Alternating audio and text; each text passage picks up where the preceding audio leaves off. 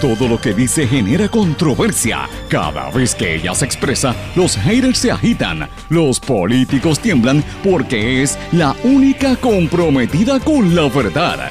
Periodista, bloguera, relacionista licenciada, analista de la noticia, escritora y le dicen la provocadora en las redes sociales. Y ahora comienza en blanco y negro con Sandra Rodríguez Coto.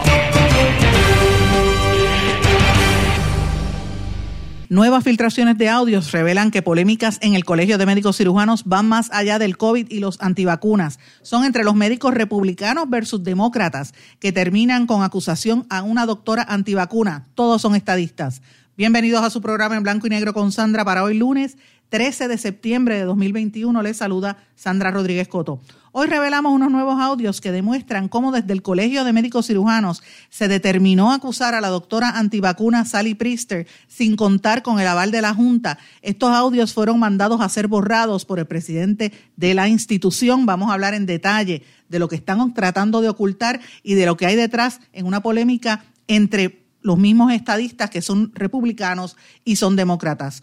Hoy entra en la etapa clave, la parte final del caso contra el expresidente de la Universidad de Puerto Rico, Urayoan Walker, y el ex rector de Río Piedras, Carlos Severino, ambos acusados por otorgar becas presidenciales en un caso donde es obvio que se trató de persecución política y de racismo contra los dos catedráticos. Llegamos a la infame cifra de 3.003 muertes por COVID y la gente sigue al garete. Fiestas y eventos públicos los encabezan políticos sin tener mascarillas, pero le caen arriba a pequeños negociantes y a la gente. Mientras tanto, la variante Delta hace estragos en Puerto Rico y por ahí viene la lambda. Damos seguimiento a las quejas de maltrato institucional en el municipio de Caguas.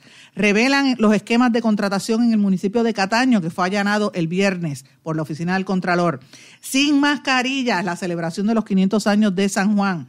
Damos seguimiento a lo que ocurre en el municipio de Caguas. Tenemos hoy una carta que vamos a leer aquí. Sin luz en la cárcel de mujeres en Bayamón. Comienzan otra vez las protestas en Rincón. El ex candidato independiente a la gobernación, Eliezer Molina, dijo ayer que vienen otra vez las protestas frente al edificio Sol y Playa en la playa Los Almendros. De hecho, ayer hubo una protesta. Reaparece María Milagro Charbonier y se expresa a pesar de estar en contra de la recomendación de sus abogados. Cientos de personas protestan contra la estadidad y a favor de la descolonización. La marcha en San Juan fue acompañada por otras manifestaciones en los Estados Unidos. Acusan por feminicidio a arrestado en Gurabo. Y Puerto Rico tiene la tercera tasa de vacunación más alta en los Estados Unidos, pero un informe confirma la amplia presencia de la variante Delta en la isla. Vamos a hablar de estos y otros temas hoy en su programa en blanco y negro con Sandra, un programa independiente, sindicalizado, que se transmite en una serie de emisoras en todo Puerto Rico a la misma hora y en sus plataformas digitales, aplicaciones para dispositivos móviles y redes sociales. Estas emisoras son Radio Grito 1200 AM en Lares, 93.3 FM en Aguadilla, X61 que es el 610 AM en Patillas, 94.3 FM en toda esa zona del sureste y este del país. WLRP 1460 AM Radio Raíces, La Voz del Pepino en San Sebastián y a través de la poderosa cadena WIAC que la componen WIAC 930 AM Cabo Rojo Mayagüez, WISA WISA 1390 desde Isabela y WIAC 740 desde la zona metropolitana. Vamos de lleno con los temas para el día de hoy. En blanco y negro con Sandra Rodríguez Coto. Amigos, les doy la más cordial bienvenida a este su programa en blanco y negro con Sandra. Muy buenas tardes a todos los que nos están sintonizando en este momento. Si nos sintonizan en la noche o en la mañana, como hace muchísima gente, que eh, una vez este programa sale al aire, se graba y se mantiene en formato de podcast, así que lo pueden escuchar en cualquier momento. Así que buenas tardes o buenas noches o buenos días, dependiendo de la hora en que esté escuchando este programa. Quiero darle las gracias comenzando la edición de hoy y comenzando la semana también a toda la gente que ha estado tomándose el tiempo de escribirme algunos mensajes bastante extensos al correo electrónico en blanco y negro con sandra arroba gmail.com o a través de las redes sociales Facebook, Twitter, Instagram. Gracias por su mensaje. He estado viendo muchos de los temas que me están diciendo y como ustedes han visto y escuchan, estos son los temas que estoy trayendo, o sea, los temas que ustedes me piden son los que trato de investigar. Hoy es un día bastante fuerte. Hoy llegamos a la infame cifra de las 3.003 personas muertas por COVID, muertes acumuladas. Esto se anunció esta mañana. y por desgracia la gente en Puerto Rico sigue al garete. Hemos tenido un sinnúmero de eventos públicos y de fiestas, sobre todo las fiestas, que la gente empieza, baja las inhibiciones y se quita las mascarillas, encabezados por los mismos políticos del país que no tenían las mascarillas, pero le caen arriba a los pequeños negociantes cuando tienen más de 20 personas en un espacio y pues eh, ahí tenemos un problema bastante serio. La gente que no se quiere vacunar también, a pesar de que Puerto Rico está entre los primeros lugares en la nación americana. Vamos a hablar de todo eso hoy. Mientras tanto, la variante Delta ya se confirma en un estudio, está haciendo estragos en Puerto Rico y se sabe que viene la lambda. Vamos a hablar de eso también. La lambda está, eh, el estado de la Florida está cundido de esa nueva variante que supuestamente no, eh, las vacunas no le hacen nada. Así es que eh, eh, me imagino que los epidemiólogos van a tener que empezar a hablar de este tema porque la relación que tiene Puerto Rico con Florida es eh, directa. Así que vamos a hablar de eso un poquito más adelante. Pero quiero comenzar el programa de hoy con el tema que sin lugar a dudas es el tema número uno este año y desde el año pasado y tiene que ver con todo lo que está ocurriendo en torno a la salud. Ustedes saben que en este espacio y en todos nuestros espacios y plataformas mediáticas hemos estado dándole bien duro al tema de la salud más allá de la pandemia, porque están ocurriendo cosas. Hay muchos actos de aparente corrupción eh, relacionados a esto porque está corriendo mucho dinero. Entonces, eh, son elementos. Hemos hablado de, los malos manejos en el Departamento de Salud, estamos en récord con eso. Eh, desde que empezaba ¿verdad? La, política partidista que había desde el, primer secretario Rodríguez Mercado hasta el actual, todo lo que ha estado ocurriendo, los contratos que hay en el interior del Departamento de Salud eh, y un sinnúmero de cosas que hemos estado revelando. Pero eh, y además de esto, pues tengo que mencionarles lo que, eh, en, seguimiento a lo que hemos estado trabajando el último mes, con mucho detenimiento, ustedes saben que hemos hablado de cómo se está repartiendo el bacalao, cómo los millones están corriendo. Tuvimos hace tres semanas a la presidenta de Voces, que lleva más de 14 millones de dólares en contratos para la vacunación, lo mismo con la Guardia Nacional, lo mismo con el Colegio de Médicos Cirujanos, que presentamos la semana pasada un audio donde el mismo presidente, el doctor Víctor Ramos, se logró eh, pagarse el mismo como un estipendio, como contratista, como director ejecutivo, lo cual eh, va en contra de los reglamentos del colegio y todavía es la hora que no lo ha querido refutar, por el contrario, emitió una orden que de ahora en adelante las reuniones del Colegio de Médicos Cirujanos tienen que ser en persona. Eh, me consta por varias fuentes médicas que nos han estado contactando que mandaron a borrar los audios en el Colegio de Médicos Cirujanos precisamente para que no siguieran las filtraciones. Y a esto usted le añade las expresiones la semana pasada del secretario de Salud. Eh, ustedes saben que en el, en el departamento ha habido varios epidemiólogos que se han ido por los problemas que hay con las estadísticas, pero el secretario la semana pasada habló de ir en contra de los médicos que estén recetando la ivermectina, que es un medicamento ampliamente utilizado en todo el planeta e incluso en Puerto Rico para diferentes cosas. En algunos países donde no hay acceso a la vacuna lo utilizan como complemento, ¿verdad? En el caso de una persona contraer el COVID. Y aquí estaban diciendo que no se puede utilizar y que hubo médicos, eh, ¿verdad?, que supuestamente iban a usar la, la versión del, medicamento que es para los caballos, no para los seres humanos. Ustedes saben que muchos medicamentos, eh, las farmacéuticas lo hacen tanto para animales como para, para personas, este, para, ciudad, para, para humanos, ¿verdad? Así que esa era parte de la controversia. El secretario de Salud dijo que iba a ir en contra de esos médicos, que los iban a acusar eh, y que se exponían incluso a multas o a perder su licencia. O sea, estamos es como si esto fuera la, eh, en, una, en una guerra entre los vacunas y los no vacunas y en vez de soltar la información real, van en contra de los médicos. Y cuando yo digo la información real es comenzando porque haya transparencia como dónde se está repartiendo el dinero y quién tiene dinero y cómo lo está utilizando. Porque para la magnitud de gente que hay vacunada, más de dos millones de personas, yo quisiera saber cuánto dinero se están ganando las diferentes personas. La semana pasada nosotros revelamos aquí que el municipio de Utuado había gastado 300 mil dólares en una campaña supuestamente por el COVID y los, y los huracanes. Eh, y, uno se tiene que pensar, bueno, 300 mil pesos en un, en un municipio donde todavía hay gente con toldos azules como techo, donde hay una pobreza extrema en unas áreas de Utuado que lo que da es pena. Vale la pena eh, ver si de verdad ese dinero corresponde para eso. ¿Se está llevando la vacunación casa por casa? ¿Para eso es o es para gastarlo en anuncios publicitarios? Que es lo que dice el contrato. Si usted quiere ver el contrato, busque nuestro blog en blanco y negro con Sandra, lo dijimos aquí la semana pasada.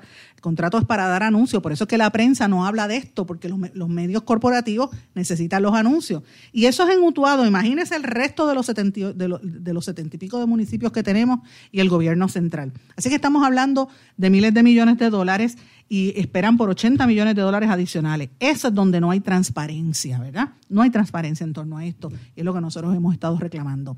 A esto ustedes le añaden el elemento de los médicos pro vacunas y los antivacunas. Y ahí que esto se forma el berenjenal y se, la gente se confunde, ¿verdad? Aquí eh, a principio de año, finales del año pasado, eh, recordarán que se organizó el grupo este Médicos por la Verdad.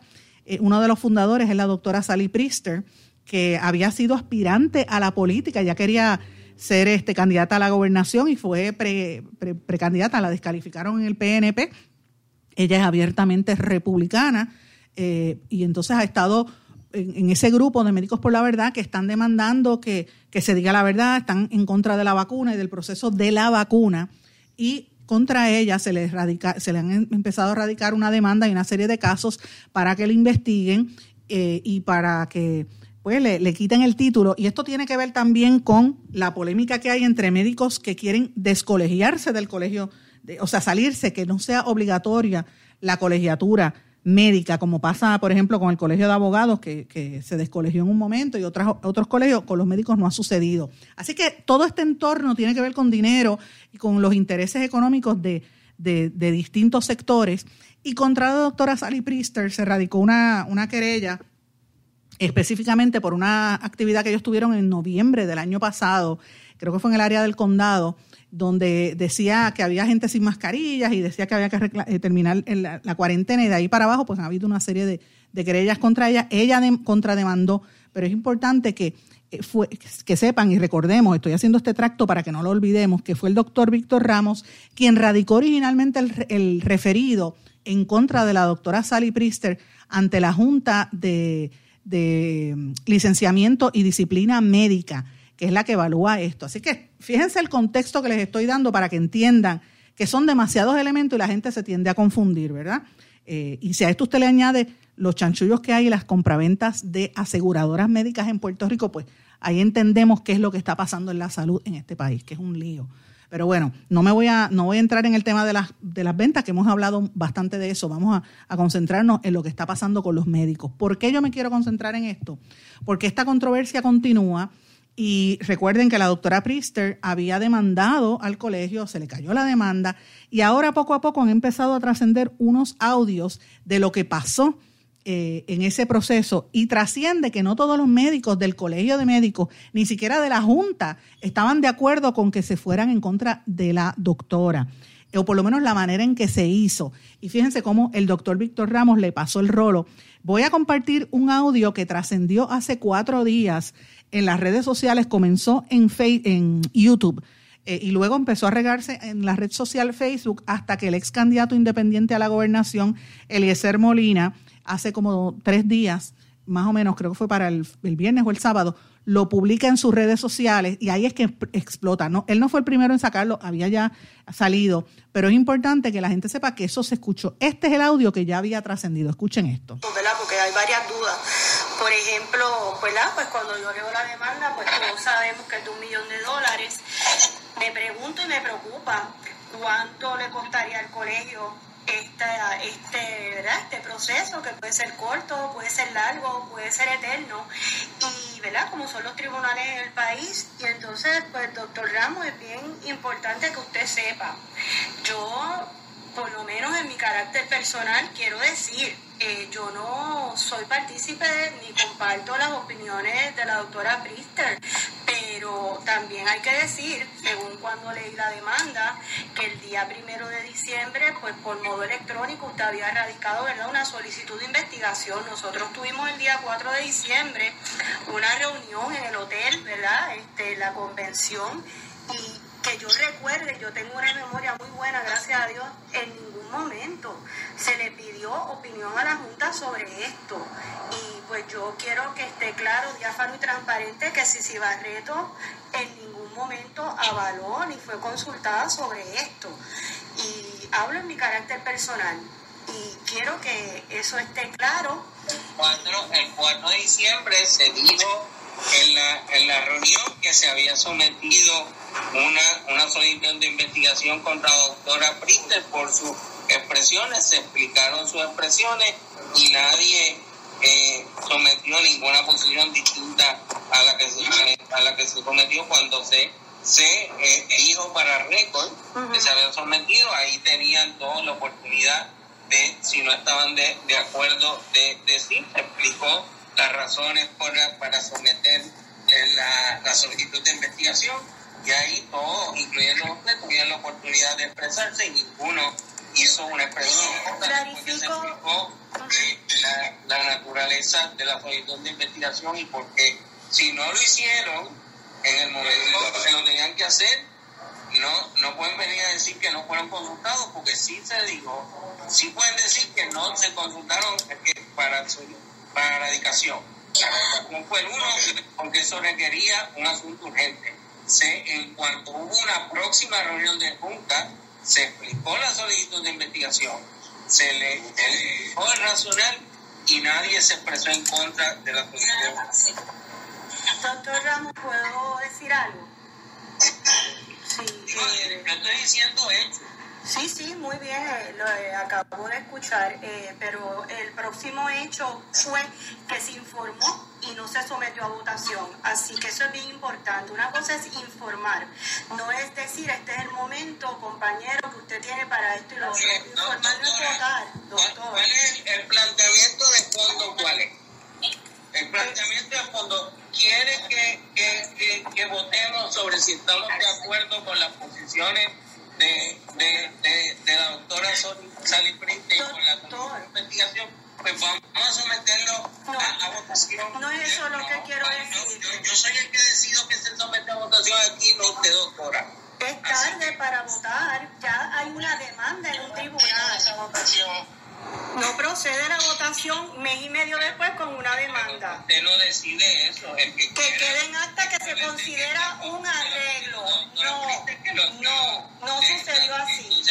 Ok, ustedes escucharon eso, ¿verdad? Ahora yo voy a compartir con ustedes otros audios que no han trascendido, que demuestran cómo en el Colegio de Médicos Cirujanos lo que hay allí es una dictadura eh, esta gente parece que no cree en la democracia participativa y evidentemente la política que se está instituyendo en esa organización los hace antiamericanos. Esa es la ironía, son estadistas, los más eh, proamericanos, pro-statehood, pero actúan como si fuese un, sistema totalitario comunista en los que ellos son los que mandan y, hay, y, lo que hay detrás de todo esto pues lleva mucho, deja mucho que desear y demuestra los intereses reales que hay detrás de todo esto. Eh, es un juego entre, como dije, republicanos y demócratas para adelantar otras causas ajenas a la salud. Yo voy a compartir con ustedes otros audios relacionados a esto, donde usted va a escuchar incluso también eh, la polémica con la, con la eh, Ceci Barreto, que es una de las doctoras que estaba en contra de esto, en contra de que, de que se llevara el caso contra la doctora Priester sin ir a una votación. Y usted escuchará ahí al licenciado Carlos Cardona, que es el asesor legal del doctor Ramos y es el asesor legal también de los centros 330, que fue quien la semana pasada, en el audio que yo compartí, hablaba en defensa del doctor Ramos por el estipendio que él se otorgó del dinero del, contrato de casi 400 mil dólares que se ganó con el COVID. Así que de eso eh, se lo ganó el colegio médico, debo precisar, ¿verdad? Él se ganaba, se iba a ganar cerca de 3 mil o se está ganando cerca de 3 mil dólares adicionales. Así que vamos a escuchar parte adicional de lo que ocurrió en esa reunión. Escuchen esto.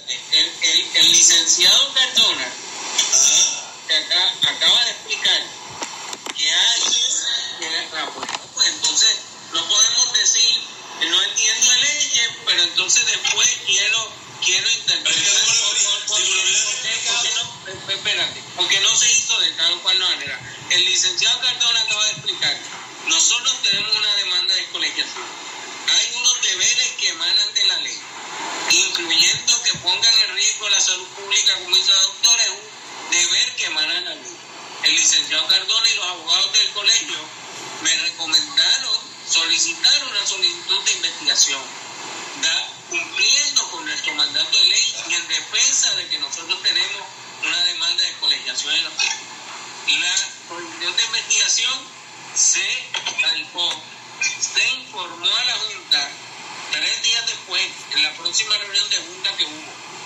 Nadie cuestionó. es, es, una investigación. Es que yo no sé lo que es una. ¿A qué llevaba una investigación? Esa es que te está trayendo. Yo entiendo que si ella es irresponsable, pues mira, sí, tenemos un problema bien grande. Pero en Estados Unidos hay cientos de miles de médicos, grupos que están protestando por el, por el COVID y por la vacuna.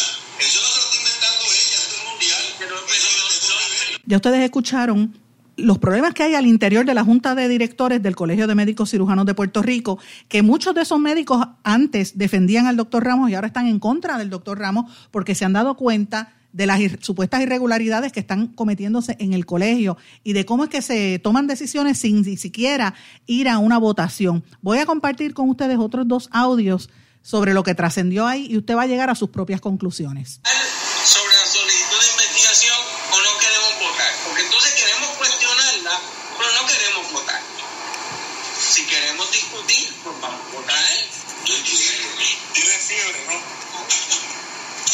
Pero no me digan, la estoy cuestionando todo el ah, pero no vamos a votar. Si vamos a seguir cuestionando, pues vamos a votar.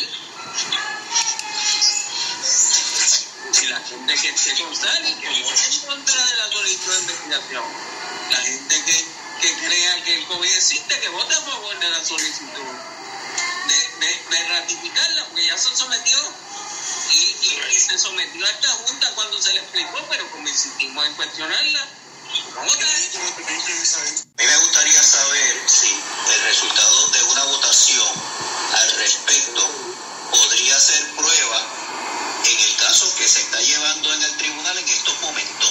Bueno, claro que sí.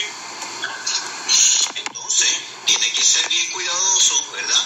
Si vamos a hacer esto, porque o sea, el colegio que está impulsando esto, que después vota por no ratificar esto, entonces se lleva al tribunal y es una prueba a favor de la doctora y de todo lo que ella representa, básicamente.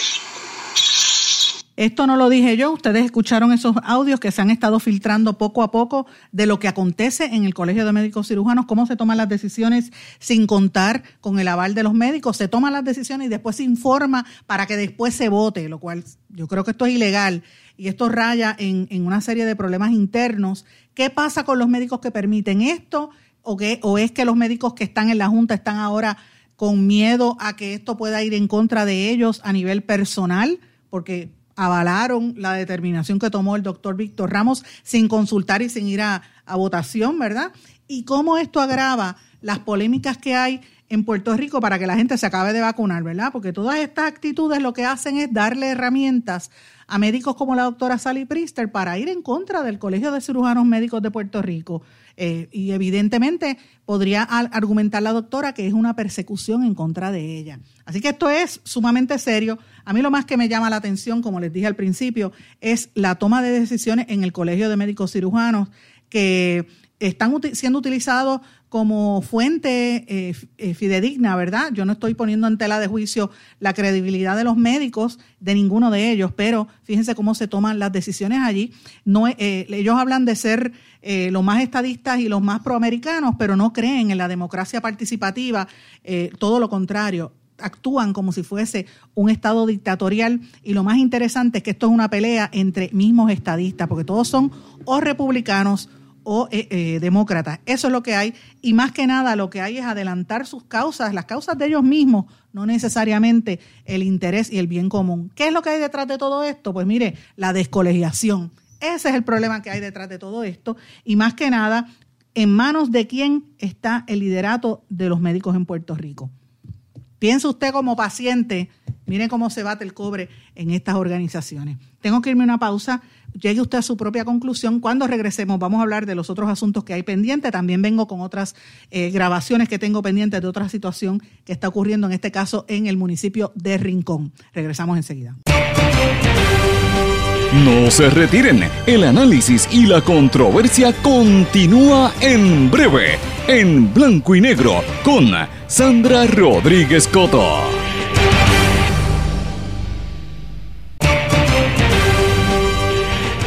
Y ya regresamos con el programa de la verdad, en blanco y negro, con Sandra Rodríguez Coto.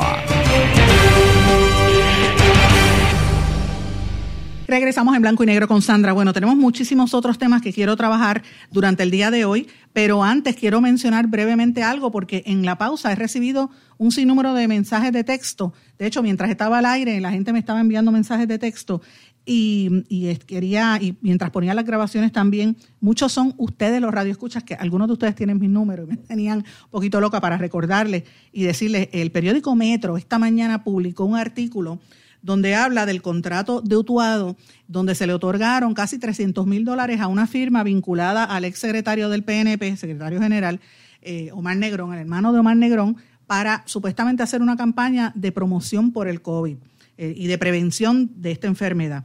Si usted escucha este programa, usted sabe que eso nosotros lo anunciamos el miércoles de la semana pasada, miércoles, jueves, viernes, sábado, domingo, lunes, o sea, seis días más tarde es que el periódico Metro publica la noticia. De hecho, no publicó el contrato. Si usted quiere leer el contrato, búsquelo en mi blog en blanco y negro con Sandra y está el contrato puesto. Usted mismo lo lee y llega a su conclusión, ¿verdad? Aquí la noticia no es tanto el gasto, el despilfarro, a mi juicio. Aquí hay otras noticias. La noticia principal es que el secretario de Salud y el gobierno de Puerto Rico no han sido transparentes y no han querido decir exactamente cuánto dinero se están llevando la gente eh, en esto del COVID. Sabemos que Voces se ha llevado cerca de 14 millones alrededor de esa cantidad que se sepa en contratos para, promover eh, la vacunación. Pero, como dijimos, municipios están llevando sus propios contratos. El Colegio de Médicos tenía casi 400 mil dólares también. Yo quisiera saber cuánto se están llevando los demás, ¿verdad? Y segundo, Utuado es un municipio donde hay gente todavía viviendo bajo toldos azules después del huracán María. Utuado es uno de los pueblos que más se afectó con los terremotos también, donde hay una pobreza extrema y el pueblo está prácticamente muerto. Y tienen 300 mil dólares para gastar en publicidad. Esa es la pregunta. Claro, usted que me está escuchando y los amigos que me están enviando mensajes, por favor no me manden más mensajes al, al celular, porque estoy consciente yo sé que usted lo escuchó aquí en este programa el miércoles de la semana pasada, así que pues, así se va a enterar de otras cosas que salen aquí y después dentro de una semana o un mes salen el resto de los medios. Pero bueno, vamos a los temas porque tengo muchos asuntos para hoy.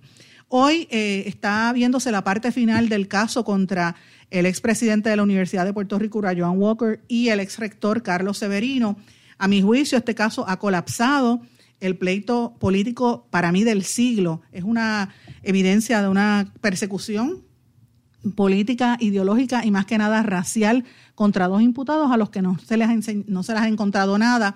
Todos los testigos que han pasado por allí la semana pasada, incluyendo gente de un prestigio eh, enorme como la profesora Palmira, profesora y amiga Palmira Ríos, como la profesora y eh, decana de la Facultad de Derecho Vivian Neptune, como el profesor y analista político Carlos Díaz Olivo, incluso han quedado mal porque mucho de lo que han planteado y por los cuales supuestamente se llevó el caso, pues no demostró nada, demostró que, mire, sencillo, los jueces, los jueces eh, y lo están llevándose a cabo un, un documento, eh, llevándose a cabo por un caso donde los documentos no demuestran nada que esté fuera de lo normal. Todos los presidentes que han pasado por la Universidad de Puerto Rico otorgaban becas. Ahí no hay nada ilegal. Lo interesante, y reiteramos lo que se habló aquí la semana pasada cuando entrevistamos a Margarito Stolaza, era que evidentemente hay un, hay, parece ser una estrategia muy concertada para ir minando la Universidad de Puerto Rico, porque no es casualidad que cuando estaba Ura Joan Walker y Carlos Severino en la UPR, empezaron a enmendarse una serie de entuertos en la UPR que la gente se molestó. Cuando lo sacan ellos del medio, por ahí para abajo se fue por el chorro a la universidad y miren cómo está la universidad sufriendo, que ahora mismo la presidenta interina está siendo objetada, que han estado cambiando de presidente constantemente. Eso es lo que hay, destruir la Universidad de Puerto Rico. Y se ha logrado, y en el proceso se han llevado de por medio a dos personas que son eh, unos académicos de primer orden. Y como dijimos en nuestro programa este fin de semana, no es solamente contra ellos, estas son las campañas que se hacen contra gente. Le pasó al profesor Molinelli el profesor, el geomorfólogo, que es, un, es una figura extraordinaria, un, experto en el tema de que llevaba años advirtiendo lo que iba a pasar aquí si venía un, gran terremoto o un huracán, también se le fueron en contra de él eh, cuando él eh, hizo los estudios sobre eh, dónde se iban a construir por las comunidades especiales. Precisamente en ese caso también a la doctora Linda Colón, que era una profesional de primer orden. ¿Por qué? Porque todo es una polémica político-partidista. En aquel momento era ir en contra de un proyecto que había hecho la exgobernadora Sila Calderón, ¿verdad? Y los PNP, encabezados en aquel momento por Jennifer González, incitaron a que se hicieran esas, esas eh, investigaciones. A Linda Colón prácticamente la arruinaron. Eh, y a los demás también. Pues en este caso de Carlos Severín, ah, y se me olvidaba, el, el alcalde de Humacao, que en paz descanse, Marcelo Trujillo, que le radicaron cargo quedó en nada. Entonces, en este caso de Severino y de, y de Walker, desde el día uno, yo lo dije la semana pasada, lo reitero, esto tiene que ver con el racismo, porque no es, no es casualidad que sea un presidente mulato y un rector negro que, que hayan ido en contra de ellos. Y lo más interesante es que eh, el, la fiscal del panel eh, del fiscal especial independiente, a quien conozco, Zulma Fuster, que es la esposa de Leo Díaz, se supone que cuando uno esté eh, siendo fiscal, uno no haga campaña política y en abierta violación de ley, eh, sobre todo del mismo reglamento del FEI, ella estuvo haciendo campañas políticas. Y tengo, yo lo presenté en mi video ayer, las fotos de ella en caminatas con, con este con Leo Díaz y con eh, eh, otros legisladores, ¿verdad? Estaban allí en caminata. Así que de eso es que se trata la política partidista que se llevan de por medio gente en un caso que, demuestra la destrucción que ha habido en la Universidad de Puerto Rico. El tema de las becas, mire, todas han pasado por allí. Vamos a ver qué va a pasar en las próximas semanas. Eh, y esto es importante que lo, que lo tengamos muy presente, cuál va a ser el resultado de esta situación. Y fíjense, fíjense esto, compárelo eh, cómo le han caído encima estas dos figuras y compare lo que hicieron con Ricardo Rosello, que el pueblo lo votó porque el pueblo no lo quiso, se tuvo que ir y ahora está de cabildero por la estadía. Dígame que el mismo secretario de Justicia le tiró la toalla y el gobernador Pierluisi también. O sea, ¿de qué estamos hablando? Esta es la justicia, para unos sí y para otros no. Hablando de justicia, mire, reapareció Tata Charbonier, la ex representante que está siendo acusada a nivel federal. Ustedes saben que ella trató de que le desestimaran los cargos, el juez Domínguez, el juez federal, le dijo que no, que no iban a desestimarlo. Y ella, en contra de sus recomendaciones de sus abogados, escribió en sus redes sociales en defensa de sus hijos y de su esposo, diciendo que, eh, y, cito, todo lo que pasó aquí es producto de una mente enferma, llena de avaricia, rencor, egoísmo, una persona manipuladora, sin respeto y sin humanidad, en quien nunca debí delegar mi confianza. A pesar de todo, yo he perdonado porque perdonar y pedir bendiciones para todos los enemigos nos hace libres. Mire, y dice, mi familia y yo continuaremos en esta lucha. Si algo bueno ha tenido esta situación es que ha crecido como nunca antes nuestra fe y confianza en Dios.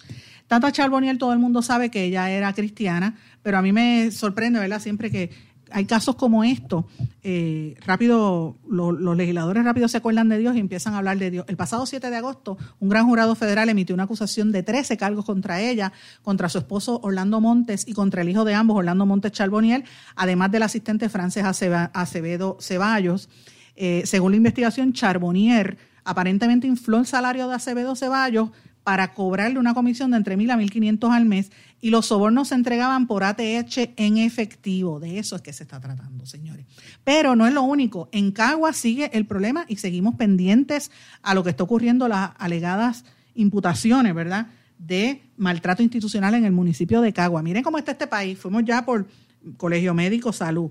Eh, lo que está pasando ahora en, en, en Utuado lo que está pasando con Tata Charbonnier en la legislatura, que estuvo en la legislatura, y ahora vamos para Caguas. En Caguas, eh, ustedes saben que el viernes tuvimos en este programa a la señora Natacha Rivera Marrero, donde ella pues alegaba que había sido víctima de persecución y de maltrato por parte del alcalde. Tenemos en nuestro poder una carta que ella nos hizo llegar donde eh, reitera las denuncias que hizo ante la Procuradora de la Mujer por haber sido humillada, maltratada y hostigada.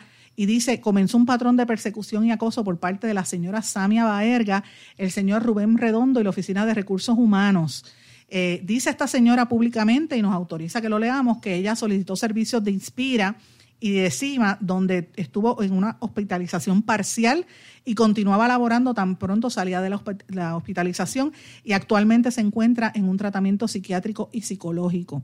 Eh, esto es parte de lo que ella está revelando como parte de la persecución. Eh, tenemos en nuestro poder la carta, así que esto es una situación bastante fuerte. Solamente quería por lo menos que se mantuviera en el récord que tenemos, en el récord público, que tenemos más información de lo que está aconteciendo en Caguas y que esta señora eh, está solicitando que se le pague y se le agote el tiempo compensatorio que tenía eh, hasta el jueves pasado, porque aparentemente la entiende que la van a destituir por haber venido a este programa. Así que estamos pendientes a lo que ha ocurrido, pero ella tiene un historial de haber sido perseguida, según ella, y de, haber sido afectada emocionalmente. Eh, seguimos pendientes a que el alcalde de Caguas, con mucho gusto lo vamos a recibir si quiere contestar todas estas denuncias que han estado haciendo un sinnúmero de empleados. Eso es en Caguas, en Cataño. En Cataño ustedes saben que este fin de semana, el viernes, hubo un allanamiento de la oficina del Contralor. Hoy trasciende en el Nuevo Día, en el periódico El Nuevo Día, que el municipio de Cataño está favoreciendo a las empresas Bow, eh, y LBA Consulting, que licitaron por los mismos proyectos en distintas ocasiones y son dos que los mismos que eh, licitaron en la subasta para el arrendamiento de aquella lujosa guagua que compró el alcalde que pagaba creo que era cuatro mil pesos por alquiler. Así que de eso que se trata, eh, contratos para construir eh, residencias en barrios como el barrio Pueblo y el barrio Puente Blanco y otros donde no se llevó un proceso de subasta adecuada y otros licitadores hicieron señalamiento. Usted puede leer la noticia completa en el nuevo día, pero es importante traerlo porque pone en contexto lo que está ocurriendo. Ya hablamos de Caguas, ya hablamos de, eh, Cataño, vamos ahora a Bayamón. En Bayamón, y no es el municipio, es la cárcel de mujeres de Bayamón. Señores, siguen teniendo problemas de electricidad. Este fin de semana estuvieron a oscuras las confinadas de la cárcel de mujeres, eh, porque eso les afecta a nivel, imagínate, el calor es horrible, no tenían servicio eléctrico. La secretaria de, Corrección y Rehabilitación, Ana Escobar, confirmó que no tenían electricidad por una falla en una subestación y esas mujeres estaban pasando hambre incluso porque no se les estaba entregando la comida. Miren, debo recordar que el hecho de que una persona esté confinada no significa que no deje de ser ser humano. Aquí hubo un caso, el caso, el pleito Morales Feliciano, que no podemos olvidar, de hacinamiento en las cárceles hace muchos años. Y yo veo una serie de violaciones que se siguen cometiendo en los sistemas carcelarios, que lo que da es pena. Eh, y esta es una. Y aquí tiene que rendir cuentas Luma y hay que exigirle a Luma que diga lo que está ocurriendo, porque no se puede permitir que estas cosas sigan ocurriendo. Señores, me tengo que ir a una pausa. Cuando regresemos, vamos a hablar de Rincón, vamos a hablar de San Juan y vamos a hablar de otros temas aquí en blanco y negro con Sandra. No se retiren, el análisis y la controversia continúa en breve, en blanco y negro, con Sandra Rodríguez Coto. En mi pueblo se chinchorrea bien duro. Aquí me cubre mi plan médico y en tu pueblo también. En mi pueblo es donde tenemos las mejores vistas. Aquí cubre mi plan médico y en el tuyo también. En mi pueblo se goza de verdad. Aquí me cubre mi plan y en tu pueblo también. Plan de salud Menonita. En todo Puerto Rico. El plan médico que te cubre con una extensa red de médicos, especialistas y laboratorios. Además, te cubre en el hospital de tu preferencia en cualquier lugar de Puerto Rico. Plan de salud Menonita.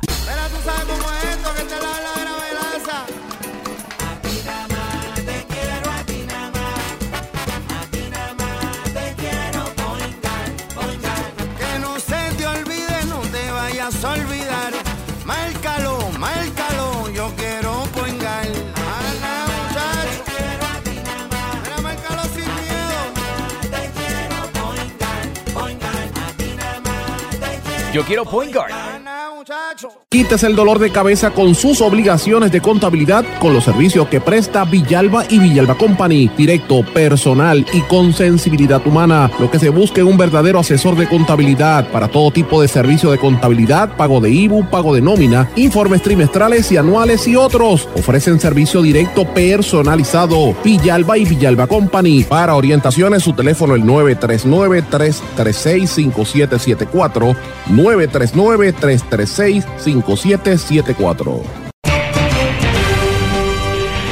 Y ya regresamos con el programa de la verdad en blanco y negro con Sandra Rodríguez Coto. Y regresamos en blanco y negro con Sandra. En esta parte final vamos a hablar de otros municipios. Ya hablamos de Bayamón, de lo que pasa en la cárcel de Bayamón, hablamos de lo que está ocurriendo en Caguas, de lo que está ocurriendo también en Utuado y hablamos del colegio médico. Vamos a hablar ahora de lo que está ocurriendo en Rincón. Este fin de semana se reactivó la protesta y se ha alzado otra vez la voz en contra del acuerdo al que llegó el secretario de Recursos Naturales Machargo con los dueños del edificio Sol y Playa en la playa Los Almendros. El secretario de Recursos Naturales anunció con bombos y platillos el viernes en la tarde, como hacen siempre, eh, anuncian, cuando ya no hay casi periodistas, anuncian que llegaron a un acuerdo para poner una verja de eh, entre la playa y evitar que las tortugas entren a anidar en el terreno eh, donde ellos estaban construyendo una piscina. Pero es interesante destacar que el tribunal determinó que esto no es final. El, el, tribunal dijo que no se podía construir nada. Así que lo que está haciendo el secretario es en contra de la determinación del tribunal. Y hay unas expresiones en cuanto a esto que ha hecho el candidato independiente a la, el ex candidato independiente a la gobernación, Eliezer Molina. Quiero compartir con ustedes parte de lo que dijo Eliezer Molina.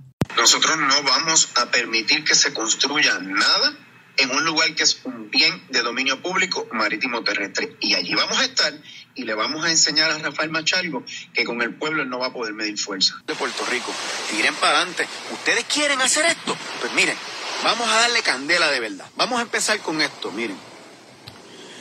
Al final de esta, de esta playa aquí hay una curvita y después hay unos edificios que están metidos dentro del agua porque se rompieron. Ustedes lo vieron, detrás del terremoto, ¿verdad? Pues el primo del gobernador tiene cinco allí. Cinco apartamentos, incluyendo dos penthouse. Cinco. Y si usted quiere tomar Rivera Chat, como dijo en la vista, recuperar entonces todo el terreno que se robaron, pues yo estoy de acuerdo contigo. Y mira, me voy a mudar para allí. Tira la verja para que tú veas. Tira la verja. Que lo que pase aquí te lo voy a llevar al otro edificio para que tu primo, para que tu primo le explique entonces al pueblo cómo es que compra eso. Yo quiero saber cómo generaron unas fundaciones. Y tienen cinco apartamentos. No me cuque, Pierluisi. Yo creo que usted ya debe saber que nosotros no comemos cuentos y que nosotros nos informamos. Bueno, ahí corte parte del audio que, de las expresiones que hizo Eliezer Molina. Es un audio bastante extenso, dura casi 15 minutos, donde él está hablando eh, y, despotrica contra el senador Tomás Rivera Chats y contra el gobernador Pedro Pierluisi, pero quiero mencionarles que ayer hubo una protesta y que ya van a empezar otra vez los campamentos en esa zona.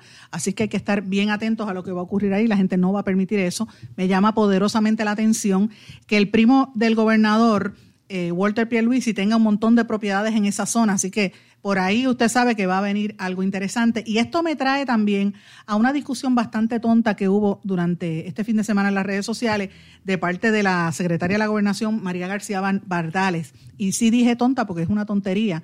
Se puso a regañar. Una, una persona nombrada por el gobernador se puso a, nombrar a, regañar a un legislador electo, en este caso Mariana Nogales, eh, y a decir que Mariana Nogales y le, voy a leer lo que decía el tuit, decía, estimada Mariana Nogales, somos llamados a hacer puente y no obstáculo. Su post sobre el secretario de Recursos Naturales en nada ayuda a Puerto Rico. Ningún puertorriqueño debe ser instado a destruir a otro, aun cuando no coincidamos. Insista en sus posturas, es su derecho, pero con respeto, sin violencia, pare. O sea, la secretaria de la Gobernación ha metido las patas a decir, a acusar a Mariana Nogales de, de, violencia. Fíjense que están preparándole un caso a la secretaria, a la representante de Nogales. Primero fue cuando le metieron eh, el de Noti1 y, este, Matías, tratar de decir que ella eh, supuestamente agitó para que los policías agrediera a los policías y ahora la secretaria de la gobernación trata de fabricarle un caso diciendo que ella está instando a la violencia. Le han caído arriba a María García eh, Bardales diciéndole que no sabe ni leer, que tiene un problema de comprensión de lectura enorme, porque lo que dijo la, la representante fue lo siguiente. Eh, el secretario Machargo le responde al pueblo y si no lo hace, el pueblo tiene derecho a requerírselo. El deber ministerial, que es proteger los recursos naturales, lo incumple y deben destituirlo hace rato. Quizás usted leyó mal. Dije destituir, no destruir. O sea, que lo voten. Mire, le han caído arriba que ella yo creo que hasta borró el tuit. Ahora, yo pregunto, como dije ayer, ¿dónde está eh, la, la secretaria de la gobernación, esta señora García Bardales, hablando de la fiesta y el despilfarro que había en Fortaleza, donde Cari Pierluisi puso una foto con la mesa de lujo para la, cena de gala que había por los 500 años del municipio de San Juan. Cuando puso el tweet que la gente le cayó arriba, porque eso le cae mal a la gente, la gente está pasándola mal. La gente o está encerrada o no tiene el trabajo o está fastidiado, enfermo y ve el fiesta. Está de más, Cari Pierluisi borró ese tweet. Entonces, ¿dónde está la secretaria de la gobernación hablando de eso? Nada absolutamente nada. Así que eh, pusieron algunos jefes de oficiales de prensa del gobierno también a criticar, pero miren, se tuvieron que callarse. Ayer en San Juan hubo varios eventos y de eso también quería hablar. Ya, hablé de varios municipios, tengo que aterrizar en San Juan porque pasaron cosas ayer. Ayer hubo una protesta bastante grande en contra de la estadidad y a favor de la descolonización. Esta fue la voz que, la protesta que hubo, que alzaron la voz cientos de, simpatizantes a favor de la independencia para Puerto Rico, con el lema no a la estadidad, sí a la, a la descolonización eh, que partió desde el del Parque Luis Muñoz Rivera hasta el Capitolio. Esa fue la, marcha que iban a hacer originalmente el día que no llegó el, huracán que no llegó. Eh, en esa marcha participaron el Partido Independentista Puertorriqueño, el Frente Socialista, el Movimiento Unión Soberanista y el Movimiento Independentista Nacional Ostosiano, entre otros. Había mucha gente allí. Yo vi unos vídeos de música que pusieron en una tarima eh, y obviamente los que estaban cantando, algunos se quitaban la mascarilla, pero la gente los vi por lo menos los vídeos que presentaron en las redes sociales, aparecía gente con mascarilla.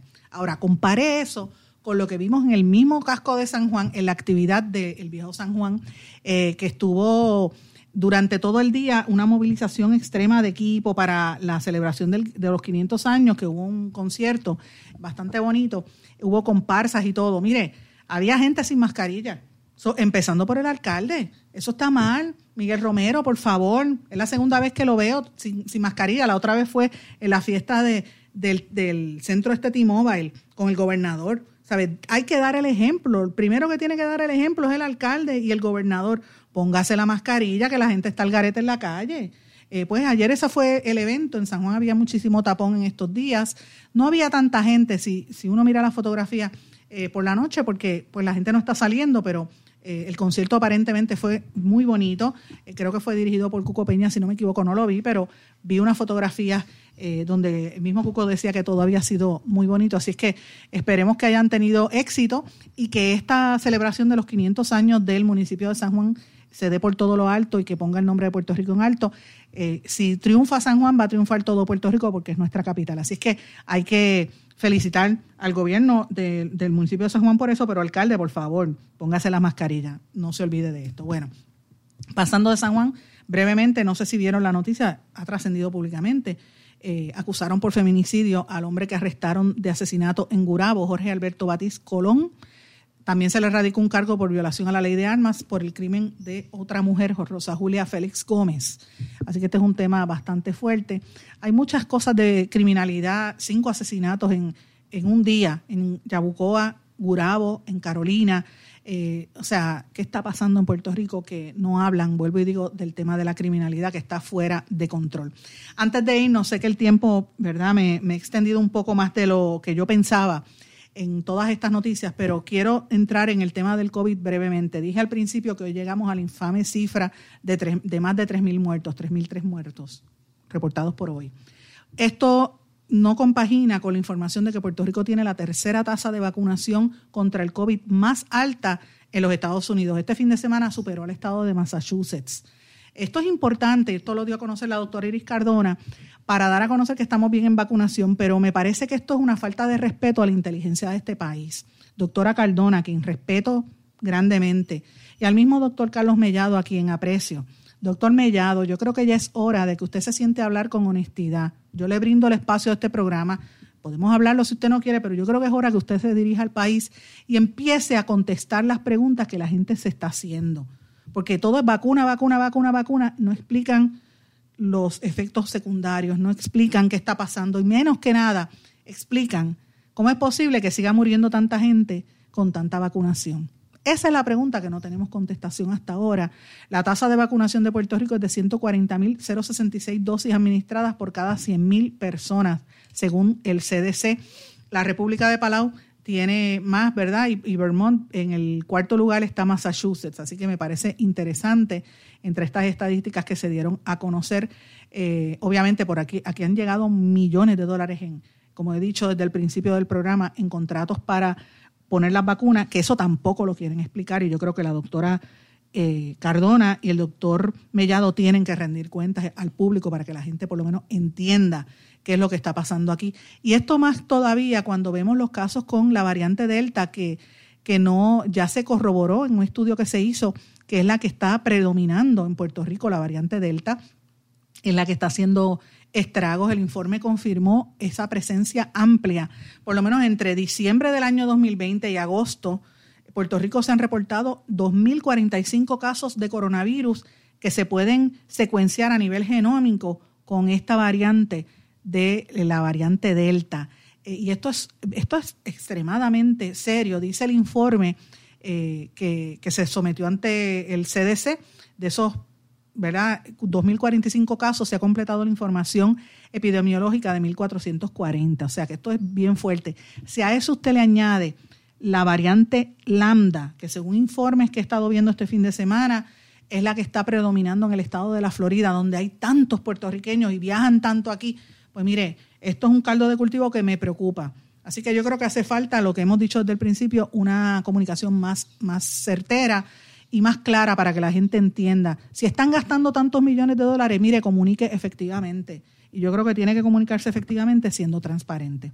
Con esto, mis amigos, he querido darle un panorama de lo que ha estado ocurriendo. Esta semana promete mucha, mucha actividad noticiosa y vamos a estar dando información adicional y otras exclusivas que vamos a estar publicando en los próximos días. Así que le doy las gracias por su sintonía y me tengo que despedir, no sin antes decirles, recordarle que me puede escribir a través de todas las redes sociales o en nuestro correo electrónico en blanco y negro con Sandra, arroba gmail.com. Que pasen todos. Muy buenas tardes.